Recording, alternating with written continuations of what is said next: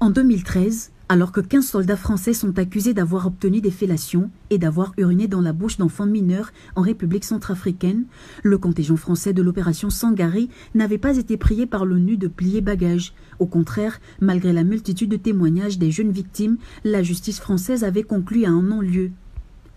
Alors la décision de l'ONU de retirer précipitamment les troupes gabonaises de Centrafrique après des accusations identiques interroge une partie de l'opinion qui ne se nourrit pas de la détestation chronique du Gabon par certains leaders. Depuis 25 ans, 450 soldats gabonais sont engagés en RCA pour maintenir la paix et la stabilité des institutions centrafricaines, parfois au péril de leur vie. La compétence des troupes gabonaises et leur grand professionnalisme ont toujours été salués par tous les partenaires, notamment par l'Organisation des Nations Unies. En décembre 2019, l'ONU félicitait la disponibilité des soldats gabonais lors d'une cérémonie de remise de médailles.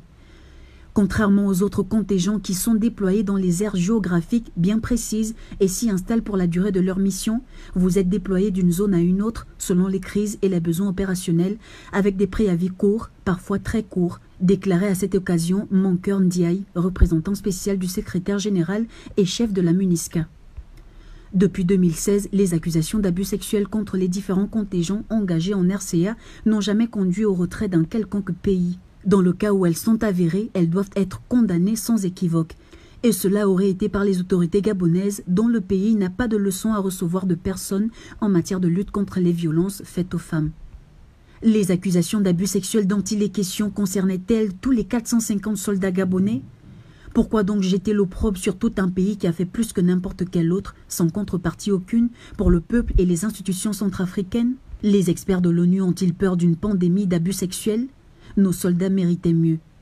Oui, n'en déplaise aux charognards et adeptes du Gabon Béching, l'institution militaire gabonaise engagée depuis 25 ans en RCA méritait mieux comme traitement de la part de l'ONU.